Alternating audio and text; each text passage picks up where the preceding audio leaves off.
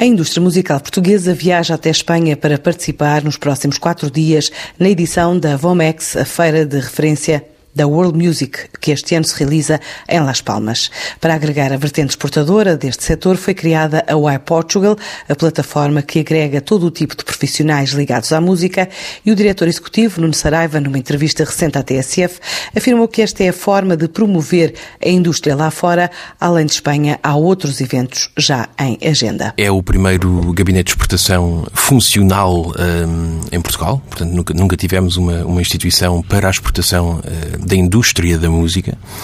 Vamos estar ainda este ano um, em missões de prospecção a um evento em Praga que tem um nome engraçado, Nouvelle Prague, e, e também uh, possivelmente num festival de cinema, mas que tem interesse na música para as sincronizações da música em cinema, que é o Les Arcs, uh,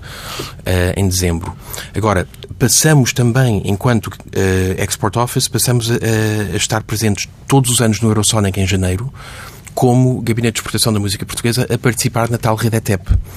Portanto, se ao princípio o Westway Lab era o único festival que participava, e, e estamos a falar das Nações Unidas dos, dos, festivais de música europeus,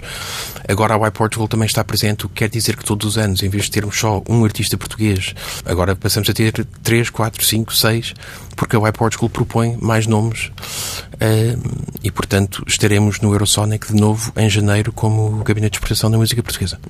E também sondar os resultados dentro das redes, estamos a falar daquelas que já referi da ETEP, mas também da Inês, que é outra rede de Showcase Festivals no qual o Westway participa, para tentar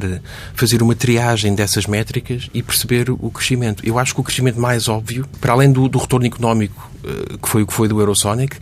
é o número de artistas portugueses que circula atualmente fora de portas que não era o caso há dois anos. A indústria da música nos últimos três anos, a nível mundial, movimentou mais de 14 mil milhões de euros, com as novas plataformas digitais a representarem 38% da faturação.